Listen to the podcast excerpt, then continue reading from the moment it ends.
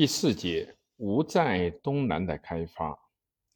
江东的开发与东吴政权的建立。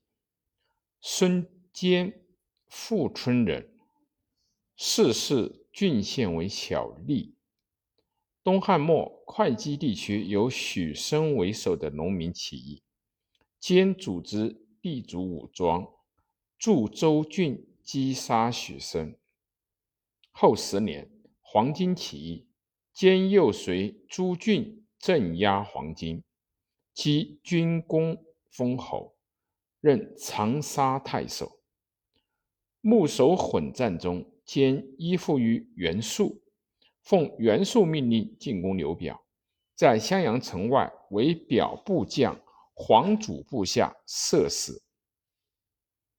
兼长子孙策领坚部曲，有众千余人，马数十匹。袁术利用孙策以江东人进取江东。策在兴平二年，受命渡江作战。所向无前，不久在江东建立了根据地，有兵两万余人，马千余匹。袁术称帝，策便和袁术决裂。术病死，术残部全归孙策。策统一了江东。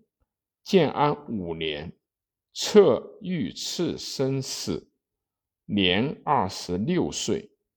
帝权继位，权对长江以北的中原局势坐观成败，竭力向长江以南扩大地盘。除江东之外，具有今广东、福建及湖南大部地区。赤壁会战打下了曹操吞并江东的企图，这样东吴的江东政权就巩固了起来。公元二二一年。全受封为吴王，二二九年自称为皇帝。东吴立国的先决条件是什么呢？本来在西汉时，东南沿海一带还是地广人稀、火耕水陆的落后地区。东汉时，安徽庐江一带尚未懂得留耕，由太守王景交。以离根之法，垦辟倍多，境内丰瘠。其他一些地区也著作田契，使用流耕。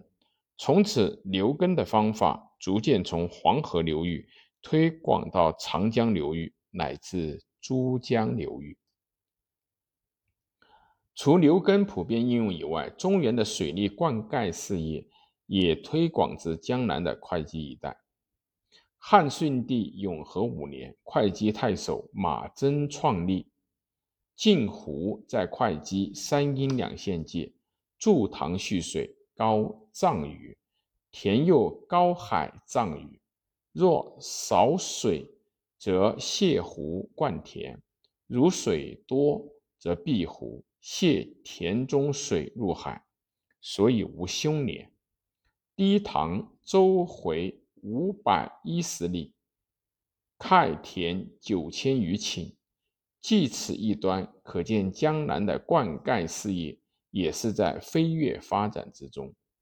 由于农业生产的发展，农业生产技术的逐渐提高，人口也就渐渐的增加了起来。荆州的人口由西汉的三百五十九万余增至到六百。二十万余，扬州的人口由西汉的三百二十余万增至四百三十三万多。这种情形就说明，在东汉时，东南的经济文化逐渐发展的事实。